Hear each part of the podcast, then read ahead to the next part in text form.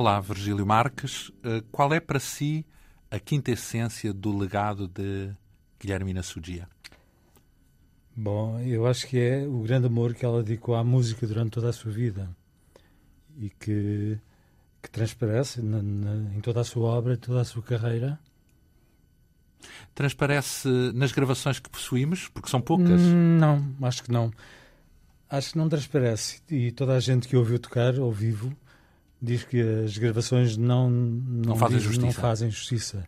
E eu acredito, lendo as críticas, lendo todos os testemunhos escritos que há, acredito que realmente ela tocasse bastante melhor do que aquilo que nós ouvimos. Aliás, temos uma minúscula parcela do, daquilo que foi o percurso dela, Guilhermina Sudia, como intérprete. Lembrar que ela nasceu há 122 anos no Porto e foi também no Porto que morreu, em 1950. Ao longo de várias décadas foi não apenas uma referência no mundo da música em Portugal, como uh, também uma intérprete de primeiro plano à escala mundial. Eh, viveu em Londres, em Paris, eh, na Alemanha, em Leipzig e uh, pisou todos os mais importantes palcos da Europa.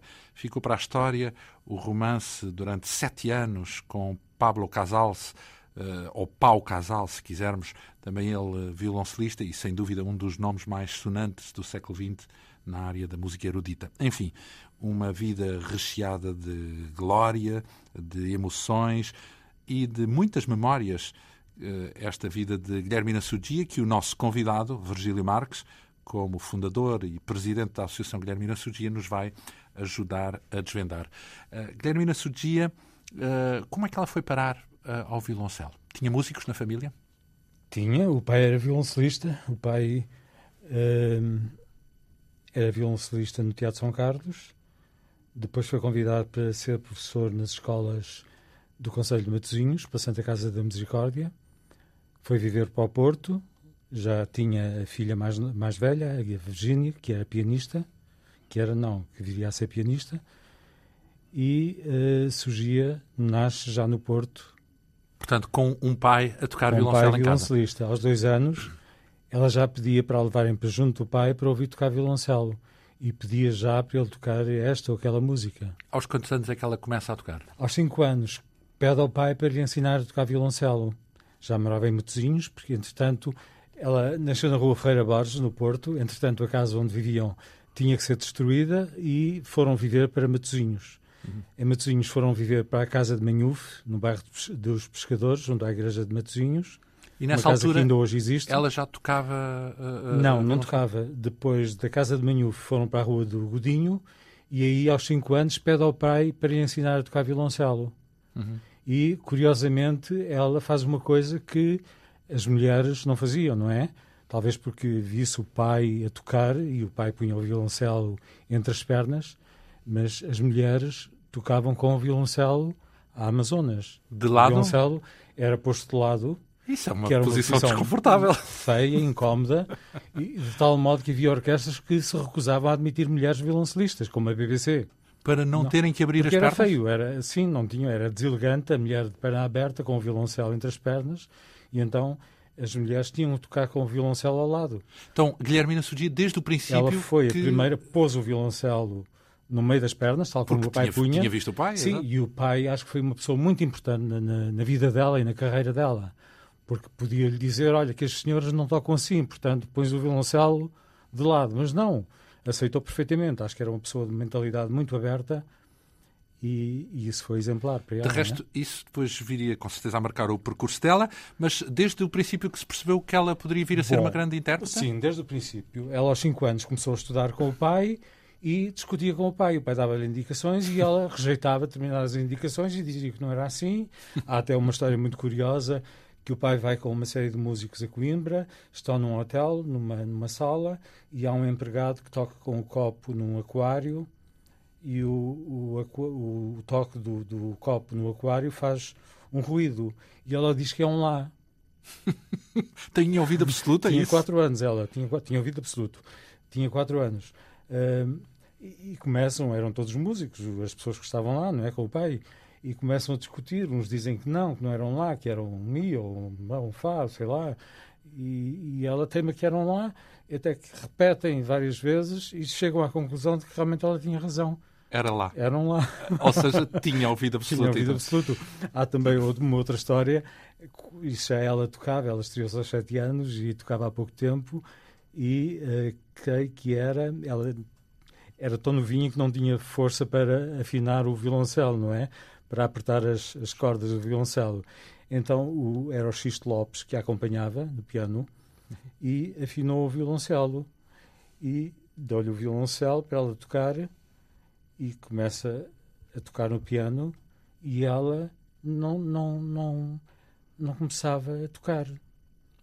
E olhava para ele assim com os olhos por baixo, com um olhar muito tímido, tímido e, e eu não percebia o que é que se passava. E ela levanta-se, vai ao pé dele e diz no ouvido: Acorda, do lado está desafinada. ouvido absoluto, é uma complicação. Só, enfim, Mas... Eh, significa, portanto, que em várias ocasiões demonstrou uh, já uma, uma, uma, uma, um talento natural, digamos Sim, assim. Sim, e de tal forma que é assim. Eu, como já disse, aos 5 anos ela começou a estudar com o pai e um dia eh, começou logo a ser falada, não é? Os, os, amigos do pai todos queriam ouvir a menina. O pai ficou fascinado com o talento e o, da, da pequenita e o Visconde Allen, que era um homem muito grande, uh, vai uh, à casa do, do Augusto Sugia e ouve-a tocar num dos, dos, do, das lições, não é? Numa das lições, ouvia tocar e fica de tal modo fascinado com o que houve. Uma miudita que tinha, tinha tido meia dúzia de lições, não é? E vê que o violoncelo era maior do que ela, porque era o violoncelo do pai, e manda vir um violoncelo de Paris para ela aprender. Um pequenino. Um pequenino, um violoncelo de 3 quartos, que foi o violoncelo com que ela estreou depois aos 7 anos na Assembleia de Matosinhos. E como é que foi essa estreia? Uh, tocou com a irmã, com a Virginia Sugia, que eram ao piano. ao piano. E houve vários vários outros músicos também tocaram e cantaram. E foi um êxito foi logo muito aplaudida. E começou a ser convidada para ir tocar no Clube de Lessa no Clube da Foz no Teatro Gil Vicente. De tal modo que aos 12 anos um homem que foi importantíssimo na música em Portugal e no Porto criou o Orfeão Portuense e a Sociedade de Música de Câmara o, o Moreira de Sá convida Bernardo Moreira de Sá. Bernardo Moreira de Sá convida para fazer parte do do, do Quarteto Moreira de Sá e aos 12 anos convida para chefe de naipes de violoncelo da Orquestra do Orfeão Portuense. Que é uma coisa absolutamente extraordinária. Extraordinária, aos 12 anos, não é? Ora bem, quando é que se dá o encontro com Pablo Casals? Porque eu sei que o primeiro encontro é que ele é professor dela em Portugal, não é? É assim, uh, o Bernardo Moreira de Sá sabe que está em Espinho um, a tocar um septeto no Casino de Espinho e que nesse septeto está um violoncelista que um dia por semana toca sozinho. Quer dizer que ainda não era muito famoso o Pablo Casals na altura? Eh, não era em Portugal, mas acho que já ele tinha 22 anos e já era um considerado um talento excepcional, não é? E vai ter com Augusto Sugia e diz-lhe para ele levar lá a filha. Guilhermina. A Guilhermina. E o Augusto mete-se no comboio com a filha e vão a, vão a Espinho e ouvem o Pablo Casals e no fim ele vai falar com o Pablo Casals, ela tem 13 anos, e pergunta-lhe se ele quer dar lições à filha. E ele manda a tocar e manda a tocar assim, com um ar de quem não está muito, muito interessado, interessado só, não é? Só, Fazer olhar para o outro lado, mas de repente começa a ouvi-la e manda a tocar mais isto e mais aquilo e começa a ficar siderado a olhar para ela e isto realmente é um, é um caso muito sério. E diz-lhe que sim, senhor, que lhe passa a dar lições e durante todo o verão, 98, 1898, durante o tempo em que ele está em Espinho, eles vão, eles, o Augusto e a filha, vão de comboio até Espinho para receber lições do dia sim, dia Casals. não, imagino. Não, uma vez por semana, uma, vez por semana. Pronto, portanto, ele, ela recebe lições. Bem, eles tinham, uh, portanto, nove anos de diferença, é isso? Nove anos de diferença. Uh, depois, uh, nessa altura, não, não é essa altura em que está o, a paixão entre, entre ambos? Não. bom, bom é, é, a Sugia era chamada cada vez mais a tocar e tinha um êxito de tal maneira que toda a gente reparava nela. Incluindo a rainha incluindo a rainha. Mas antes da rainha, ainda há pessoas uh, que tiveram uma grande influência na carreira dela. Tais como? O Oscar da Silva, que foi um fulano, um compositor e um pianista importantíssimo do, naquele tempo, não é? E que tinha estudado na Alemanha, em Leipzig também, conhecia o Julius Klengel e dizia ao Augusto Sugia que ele tinha que mandar a filha para Leipzig estudar com aquele que era considerado o maior professor de violoncelo do mundo. Julius Klengel. Sim, a par do Hugo Becker, eram os dois maiores professores do, do, do planeta. Do planeta, não é? Uhum. De violoncelo. E. Um, tinham dinheiro para isso? Não, não tinham dinheiro. Acho, suponho eu que não. Não sei que dinheiro é que eles tinham, evidentemente.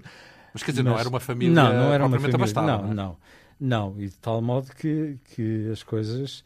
Eh, enfim, houve um homem também muito importante, que foi o António Lamas, que era um loman, um, um, um músico amador e colecionador de instrumentos, que era visita do Passo e que ouviu tocar a Guilhermina Sugia, numa das visitas que fez ao Porto, e achou que tinha que fazer alguma coisa para que ela fosse tocar para o estrangeiro.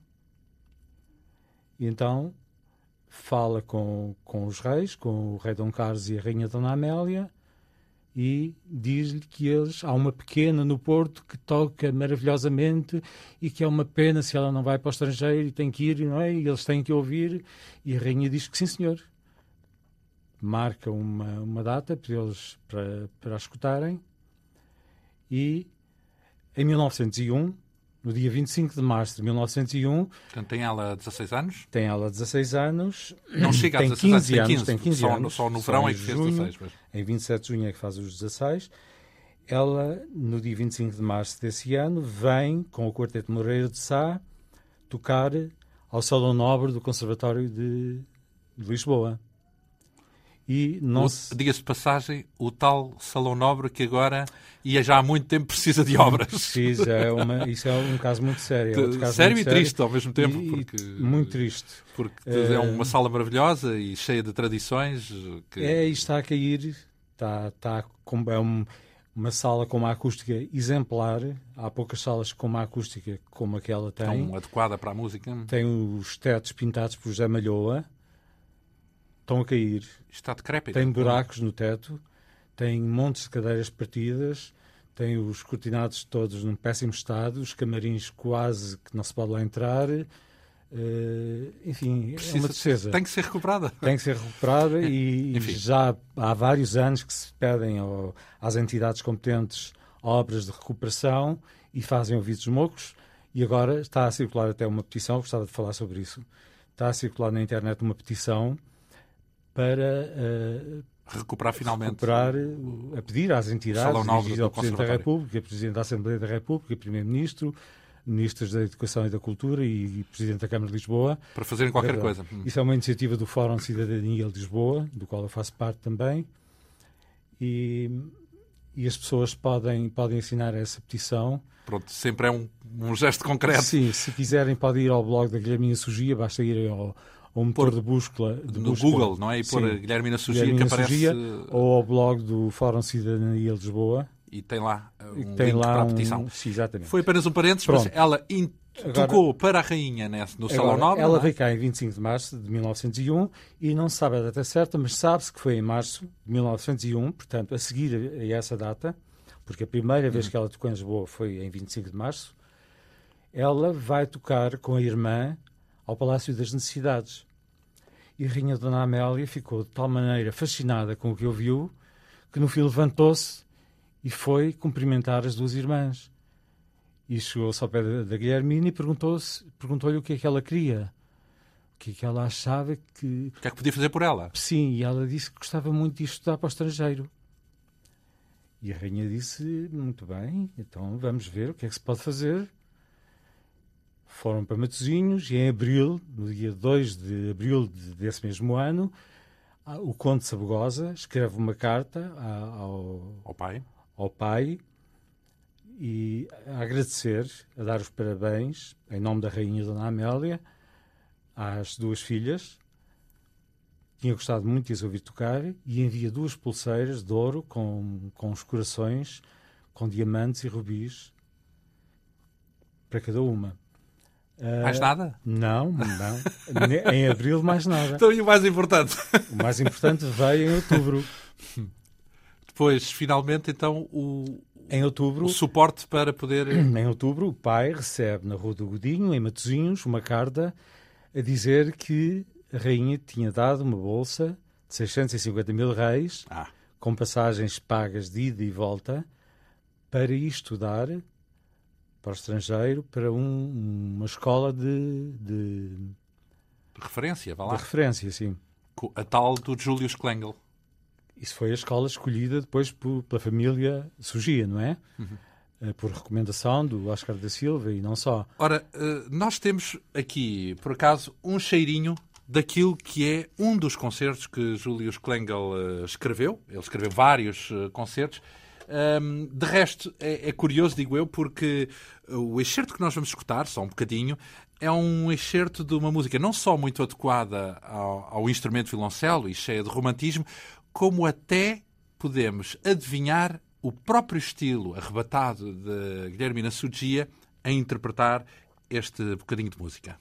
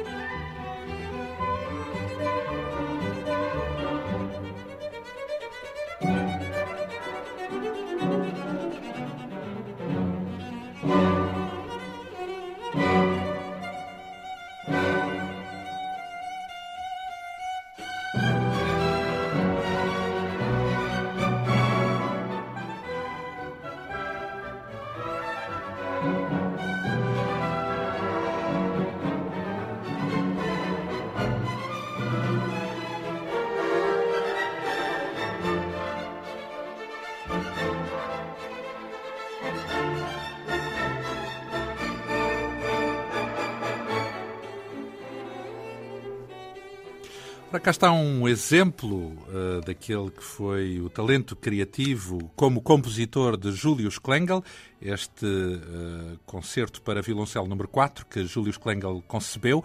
Ele era o grande mentor da maior parte dos grandes violoncelistas na época, na passagem do século, portanto estamos a falar de 1901. E ela foi para estudar com ele em 1901. E como é que foi? Julius Klengel, a primeira vez que ouviu Guilherme Nassugia? Ora bem, um, e, em novembro de 1901, o pai Augusto Sugia parte com a filha de Vigo, de barco, até Bremen, para Leipzig.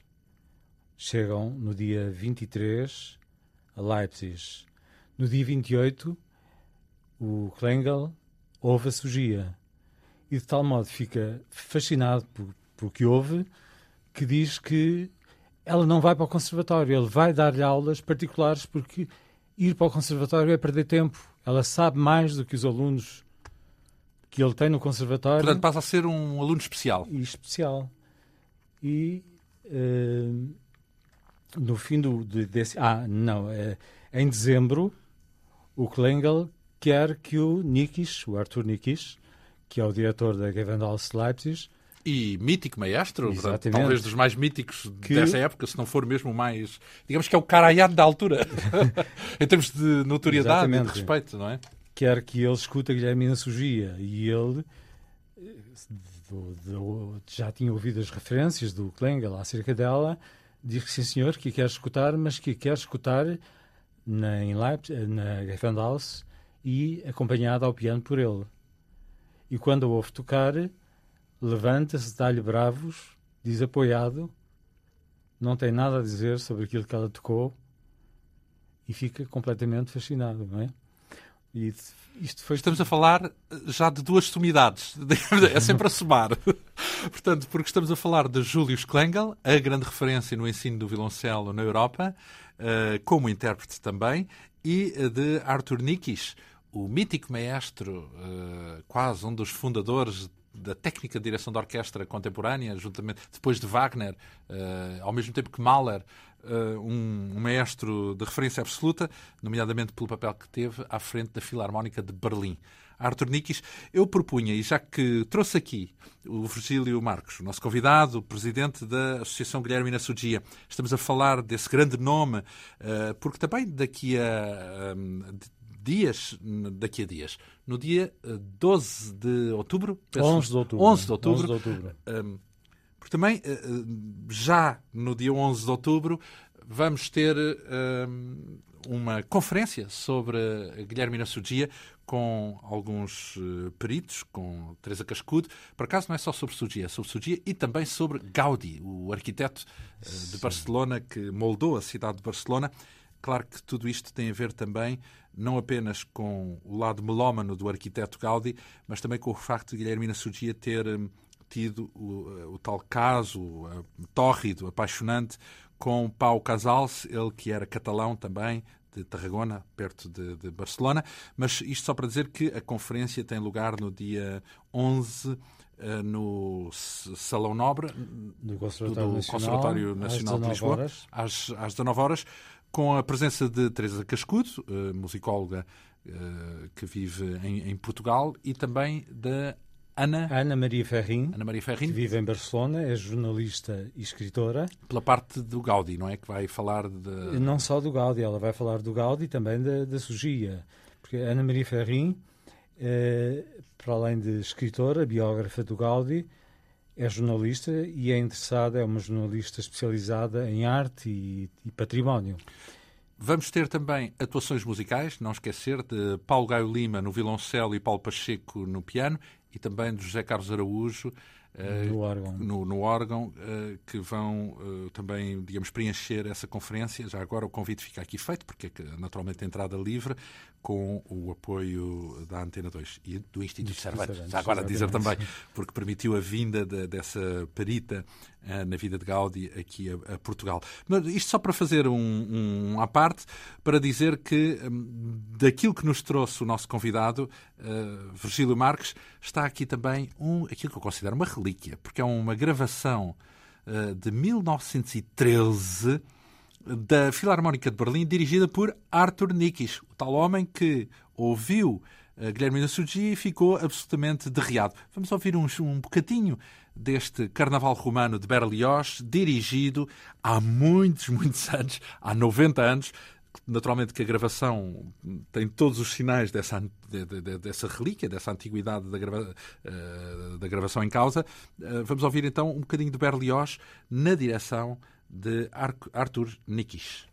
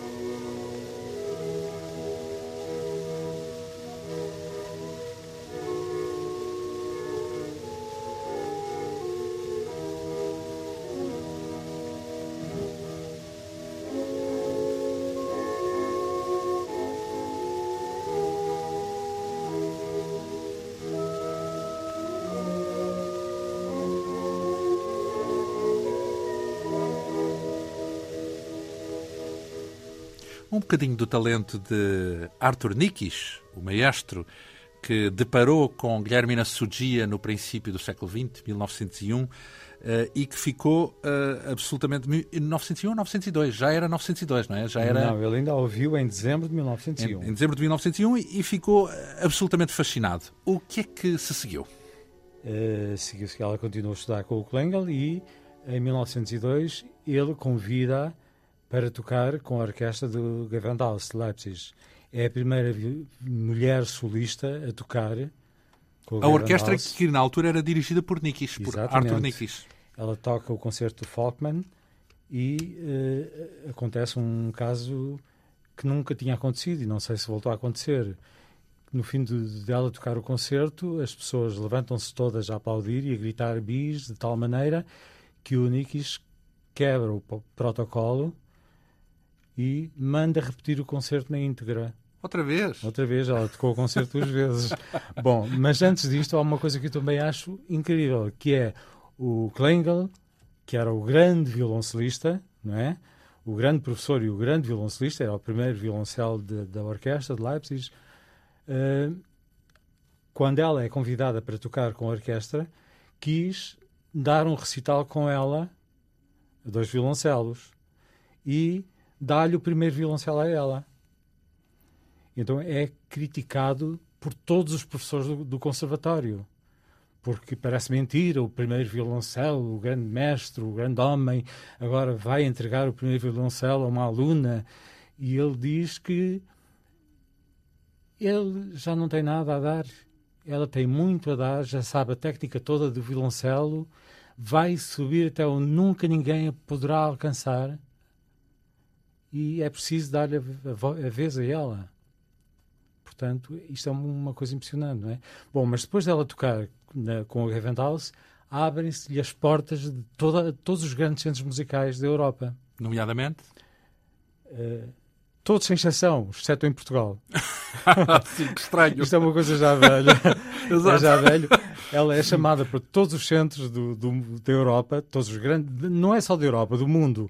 Aliás, há, há convites e ela até chegou a assinar um contrato para ir tocar aos Estados Unidos, mas à última hora cancelou o contrato, isto logo no princípio de carreira, porque depois, mais tarde, já perto da morte, volta a assinar o contrato e tem que cancelar, mas por outros motivos. ela recusa o contrato para os Estados Unidos porque, como tinha ir de barco, achava que a umidade poderia estragar os violoncelos. Ela tinha um humor tão grande aos violoncelos que não deixava que ninguém lhe tocasse ninguém tocava nos violoncelos, nem a Clarinda, que era a sua empregada e a sua confidente, a sua amiga, não limpava os violoncelos. Era ela que tocava e como ela tinha cães... Tocava no sentido físico? Tocava no sentido físico. Limpava os violoncelos. Hum. Portanto, a Clarinda tinha ordens para não mexer sequer nas caixas do violoncelo, dos violoncelos. Uhum. Uh, e, portanto, tinha medo que os violoncelos se estragassem, se estragassem com, com, a umidade viagem, do exatamente. oceano, digamos assim. Portanto, ela correu todos os grandes centros da Europa e depois há, há testemunhos de, de, dos êxitos que ela, que ela vai tendo por aí. Por exemplo, em Bucareste, ela é aclamada da Paganina. As pessoas gritam Paganina, chamam-lhe Paganina, e no, no, outro dia todos os jornais trazem a Paganina. Hum? Claro. Em Varsóvia, bem... ela toca 12 extras. 12 encores. Exatamente. Toca o programa e volta e toca 12 extras.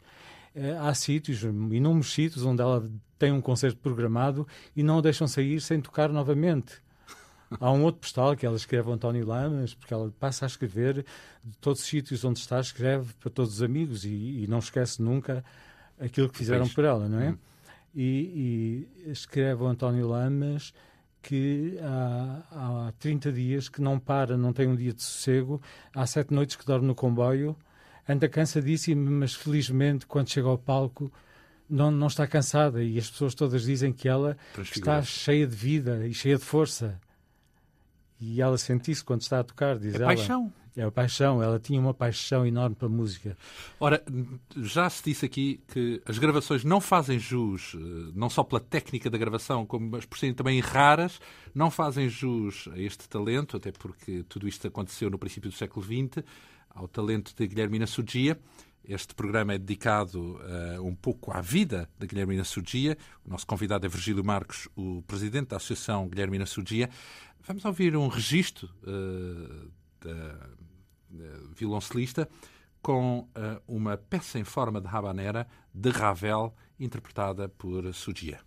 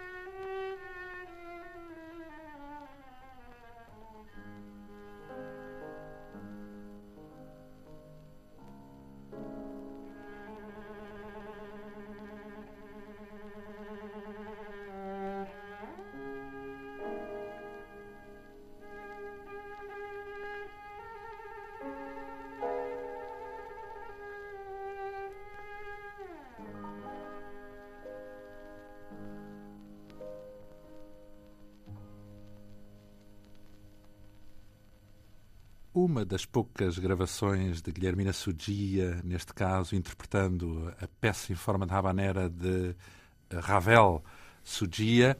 Eh, e aqui tínhamos mais um bocadinho, porque continuava esta, este registro, um dos poucos registros que existem uh, da nossa violoncelista, da violoncelista portuguesa, uh, numa altura em que ela está uh, no estrangeiro, convenceu de uma assentada todas as grandes referências musicais da Europa, eh, as grandes salas também da Europa. Depois temos-la de volta a Portugal. Em que altura é que ela regressa? Bom, ela não para mais, ela não regressa a Portugal assim definitivamente, não é? Ela corre a Europa toda e depois há testemunhos de que ela não é recebida muito bem em Portugal, é recebida como uma grande música em todos os centros musicais, mas queixa-se, por exemplo, num postal António Lamas, ela diz que lamenta profundamente que em Lisboa não tenham feito pressão para que ela tocasse. Ela vem a Lisboa, não é? E não toca, ninguém a convida para tocar. Como fazem os grandes artistas, dizem ela. Eu, que sou portuguesa, e não me convidam para tocar, isto é um mal que já vem de há muitos anos, não é? Este mal português. Depois há, há, também um postal do pai, ao Michelangelo Albertini, que foi um homem importantíssimo na música, que ele diz que, uh, em relação à, à, pergunta que ele lhe faz acerca de um concerto, de um provável concerto que ela desse no Porto, uh, ele diz que teria muito que lhe dizer, mas só de viva voz. Todos dizem que ela é de cá e que vamos ter muitas oportunidades de ouvir, de ouvir tocar, portanto não vale a pena.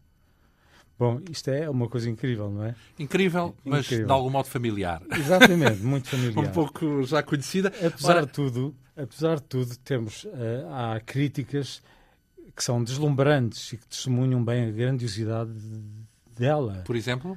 por exemplo, há uma que eu trouxe do, do Luís de Freitas Branco, que é uma pessoa de quem ninguém pode desconfiar, não é? É a grande referência. É uma grande referência. Do século XX. E ele escreve isto já mais tarde, em 1923, depois do, primeiro concerto que ela dá em Lisboa com a orquestra, a orquestra dirigida por Francisco Lacerda.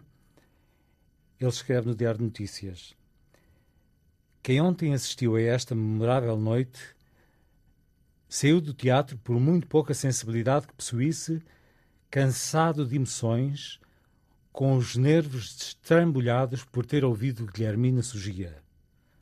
Ontem, em São Carlos, fez-se arte da mais pura, da mais elevada e também da mais intensa e sincera.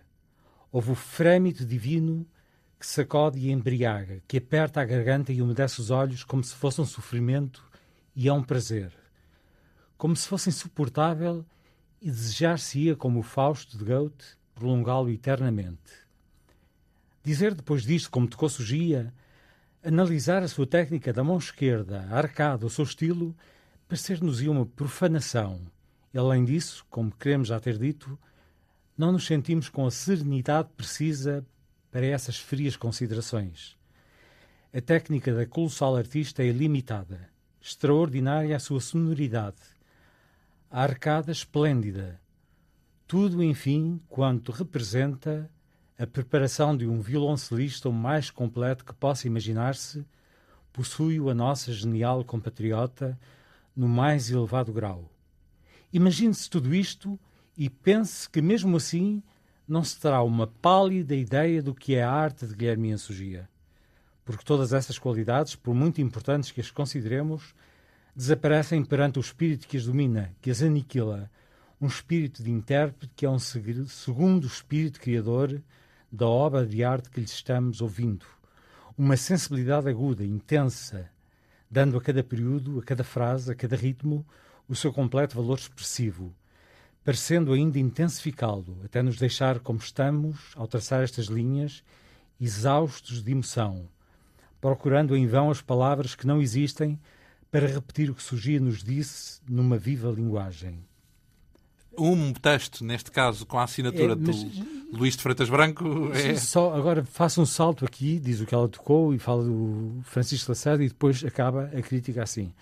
À saída do teatro, uma multidão compacta de admiradores se espelhava, esperava Guilhermina Sugia, repetindo-se as delirantes e frenéticas ovações que a tinham acolhido durante todo o concerto, assim como a Francisco de Lacerda. Como o genial artista se dirigisse a pé para o hotel, a multidão rodeou-a e acompanhou-a, soltando vivas e dando palmas entusiásticas. Isto é uma coisa incrível, não é? Incrível. Fora da órbita. Fora completamente. órbita. É uh, também é incrível porque o homem que escreveu essas linhas era um dos homens mais contidos e mais. Não, é, não estamos a falar de um, de um patriota nacionaleiro. Se podemos assim inventar aqui esta palavra.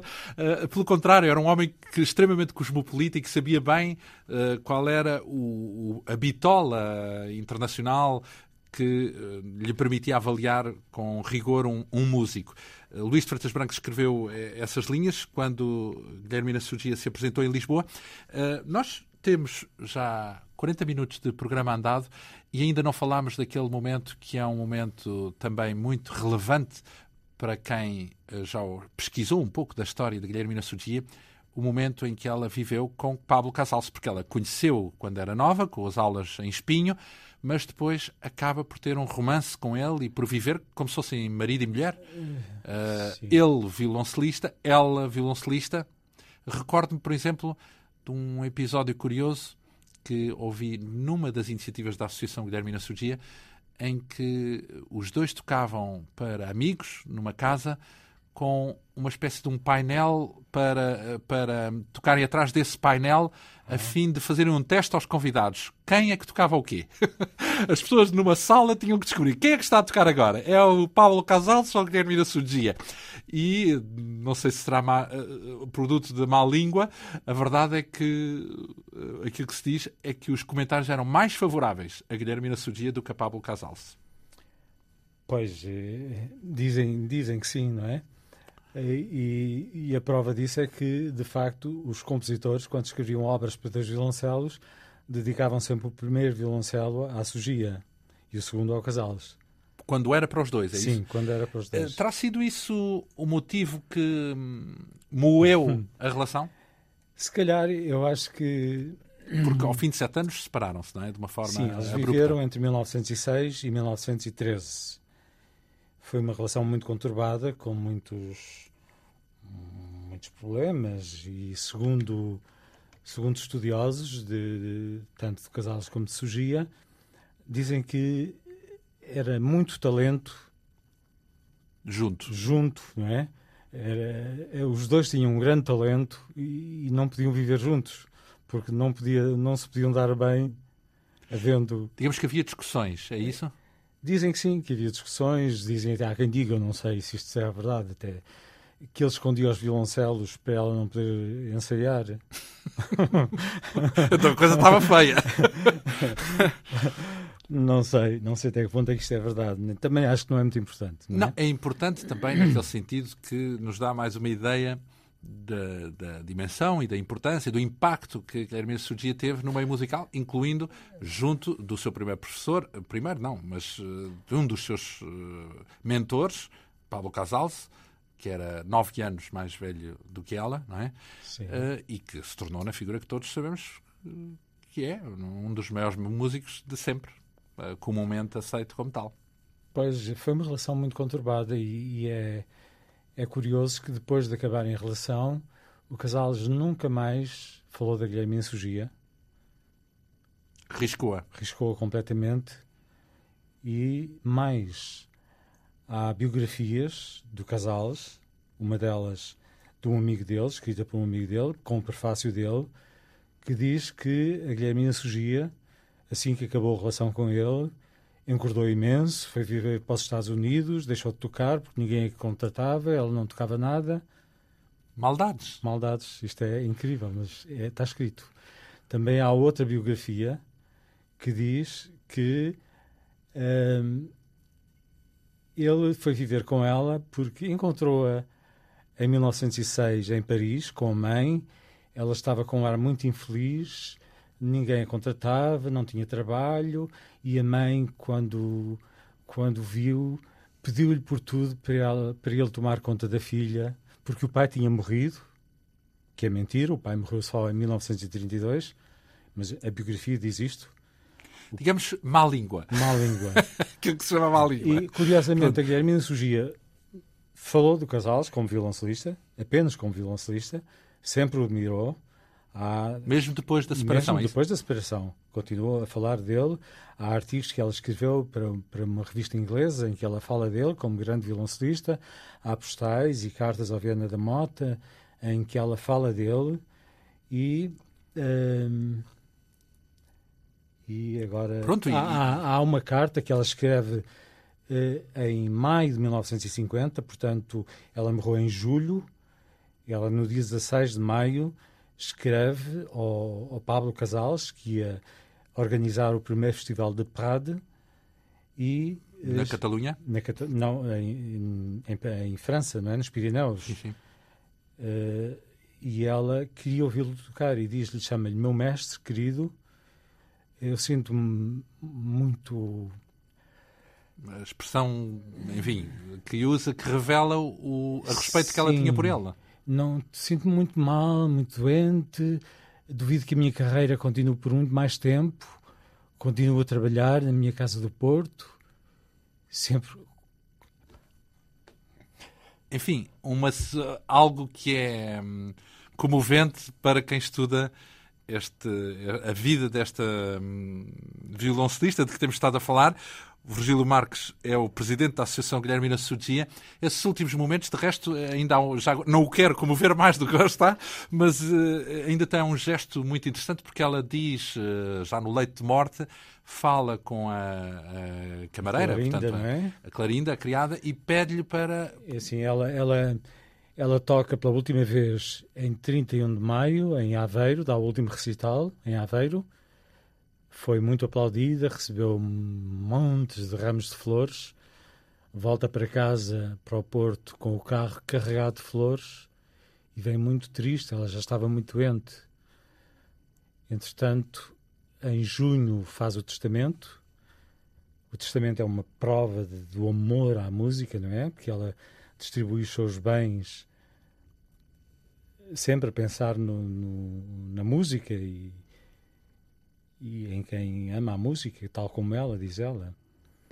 E uh, vai para Londres, é operada em 28 de junho e em 17 de julho volta para Portugal e diz eh, que sabe perfeitamente o que tem. O médico que a operou contou-lhe tudo que ela tinha. Cancro, era isso? Tinha um cancro no fígado, não é? Uh, Receitou-lhe umas injeções e diz que se estas injeções não fizerem efeito, nada mais se poderá fazer. Traz uma enfermeira de Londres com ela para acompanhar, volta para a sua casa do Porto e na véspera de morrer está sempre consciente. Há uma carta dela, não uma carta dela, não, uma carta de, de uma aluna dela que vai visitar uma semana antes dela morrer, no dia 23 de julho, vai visitá-la, Pilar Torres, e escreve ao Filipe Loriente, um outro aluno, e diz-lhe que estive hoje a visitar a sua dona Guilhermina e eh, fiquei emocionadíssima. Ela está completamente abatida, mas muito consciente. Falou-me de todos, perguntou para os alunos todos, falou-me muito de si e nunca vi tanta resignação e tanto amor à vida. Depois ela pede Bom, no fim. Mas no fim, na véspera de morrer, ela chama a Clarinda e diz-lhe que amanhã quer que a venham pentear, que lhe venham pintar as unhas e depois de morrer quer que ela deite o seu violoncelo ao lado dela na cama. Pois, uma, uma relação de amor profunda. Bom, é, é, impressionante. Uma isto, dedicação é? total, não é? Uh, uh, nós temos, uh, claro, tudo isso em mente. Diga-se de passagem que já houve vários livros que contam um pouco de tudo isto, ou pedaços de tudo isto que temos estado aqui a falar, com o nosso convidado, Virgílio Marques, ele é o presidente da Associação Guilherme da Surgia.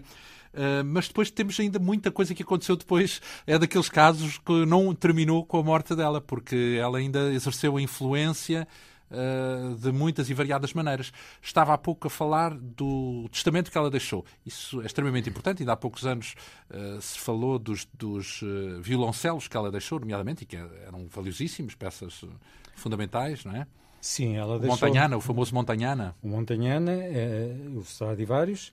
Ela deixou o Stradivarius é, para ser vendido e, e, com o produto dessa venda, a Royal Academy of Music, Londres, atribuir um prémio ao melhor, ao melhor aluno de violoncelo que foi de facto uh, organizado ser, e atribuído? Foi organizado e continua a ser atribuído todos os anos. Já houve 70 e tal violoncelistas que, foi, que receberam esse prémio, não é? Nomeadamente? Eles, Jacqueline Dupré, que estudou seis anos com o prémio Guilhermina Sugia. Aliás, eu penso que a revelação da Jacqueline Dupré acontece quando ela vence o prémio Guilhermina Sugia. Eh, Jacqueline Dupre também era um, um fenómeno, não é? Exato. Outro portento. Ela ganhou o prémio com 10 anos uhum. um, e foi estudar para Paris durante 6 anos com, com o produto do prémio. O Steven Isserlis foi outro violoncelista que ganhou o prémio, o Rafael Alfish, o Robert Cohen, muitos violoncelistas, salves. Em Portugal, ela deixa o Montanhana para ser vendido e ser o dinheiro entregue pela Câmara do Porto ao Conservatório de Música do Porto para ser atribuído um prémio anualmente ao melhor aluno de violoncelo, só que há uma diferença, não é? Entre Portugal e Inglaterra. Enquanto o Montanhana para já não foi vendido. Não foi vendido, mas ficou, pronto, ficou. Mas eu isso já nem discuto, não é? Porque ainda bem que ele está em Portugal mas a Câmara poderia, a Câmara da altura poderia ter feito as coisas mais de uma maneira mais mais limpa, não é? Mas não, pôs o violoncelo no nome da Câmara, como se tivesse feito uma compra, e atribuiu cinco vezes o prémio. Ela no, testamento diz que se o prémio, se o conservatório deixar de estar sob a tutela da Câmara do Porto, esse dinheiro deverá ser entregue ao Estado a quem deverá competir a entrega do prémio. O que é certo é que só foram entregues cinco prémios. O violoncelo esteve 50 anos fechado numa cave, cheio de bolor. Depois foi arranjado, quando foi o Porto 2001, foi arranjado e foi posto num cofre forte, no Museu Soares dos Reis. E finalmente está a ser tocado. Atualmente. Atualmente está a ser tocado, mas os prémios continuam a não ser atribuídos. Outra coisa que ela fez, e isto é importantíssimo, ela lega o, o, a biblioteca musical dela ao Conservatório do Porto para ser uh, posta numa, numa em instalação condigna para ser estudada por alunos e professores que nutram pela música o mesmo amor que ela sempre nutriu. E o que é certo é que a biblioteca foi posta numa sala escancarada e cada um levou o que quis durante montes de anos e desapareceram montes de partituras e livros, Espólio. não é? Uh, enfim, essa também Bom. é uma história, eh, infelizmente, familiar é. a, a, quem, à maioria das pessoas que nos ouvem. Uh, seja como for, Guilherme Nassugia, ainda hoje uh, existem músicos que tocam inspirados tanto pela figura, pela história dela, como até pelo contacto direto que tiveram com ela. Eu recordo-me que há pessoas que ainda se lembram dos, dos concertos que assistiram, em que ela tocou e que de facto tiveram um efeito extraordinário pela, pela paixão que suscitaram em prol de, da música, naturalmente. Um, inclusive, é compositores que escreveram peças a pensar nela. Lopes Graça escreveu uma peça a pensar nela, uma página esquecida. Uh, Viana da Mota também concebeu uma peça uh, para, ou um, pensando em um, Guilhermina Sugia, e há uma peça extraordinária, digo eu, e queria uh, fechar a nossa conversa com um pouco, com uma amostra desse, dessa obra, uma peça concebida por um compositor húngaro, Emanuel Moore, que uh, concebeu uma peça para dois violoncelos, neste caso imagino até que seria destinada a Guilhermina Sudia e a Pablo Casals. É dedicada mesmo aos dois. É dedicada aos dois, só Sim. que uh, o primeiro violoncelo, mais uma vez, é, é atribuído à, à Guilhermina Sugia. E o segundo violoncelo, o grande mestre, tem que ficar para um segundo plano nessa du, nesse dueto. Uh, e que a Antena 2, uh, eh, não há muito tempo, o ano passado, levou ao palco, pela, pela, primeira vez tocada em muitas décadas, no Centro Cultural de Belém, com dois violoncelistas, também eles veneradores da figura de Guilhermina Sugia, Irene Lima e Paulo Gaio Lima. Eu proponho, antes das despedidas, que escutemos o início dessa suite, dessa peça, concebida por Emmanuel Moore, pensando em Guilhermina Sugia e em Pablo Casals.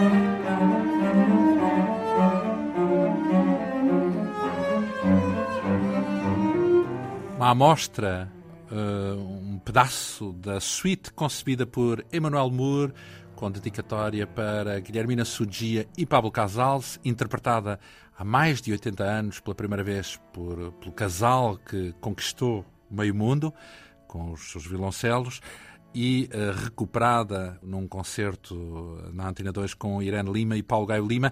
É a vénia que nós dedicamos. Não queria deixar de perguntar ao nosso convidado, Virgílio Marques, presidente da Associação Guilherme da Sutia, o que é que poderíamos, que passo é que todos poderíamos dar para uh, recuperar, para preservar a herança da Guilhermina Sudia?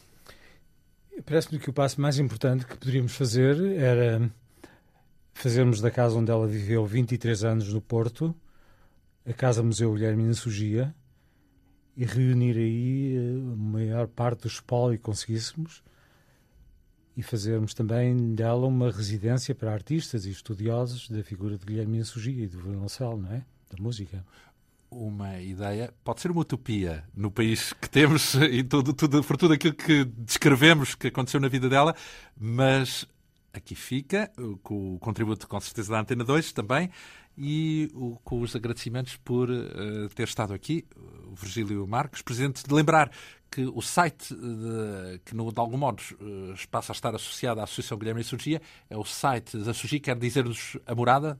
desse blog, vá lá. Portanto, www.sugia.weblog.com. Aliás, é muito mais simples, porque se no motor de pesquisa, como o Google, se puserem Guilherme na Sugia, a primeira opção vai ser o, o blog da Associação Guilhermina Sugia, ou o blog da Guilhermina Sugia, um, que é também gerido pelo nosso convidado Virgílio Marques, a quem eu agradeço esta vinda aqui. Lembrar a conferência, 11 de outubro, com um pouco disto e um pouco mais de outros assuntos também sobre Gaudi, que vai decorrer no Salão Nobre do Conservatório uh, de Lisboa a partir das 7 da tarde. As, uh, os agradecimentos a este testemunho de Virgílio Marques fundador e presidente da Associação Guilherme de Surgia, um dos pesquisadores mais empenhados no estudo da vida e do legado da grande violoncelista portuguesa. O Quinta Essência teve a assistência técnica de Ana Almeida, produção de Manuela Gomes, apresentação e realização de João Almeida. Regressamos de hoje a oito dias. Um bom dia, bom fim de semana.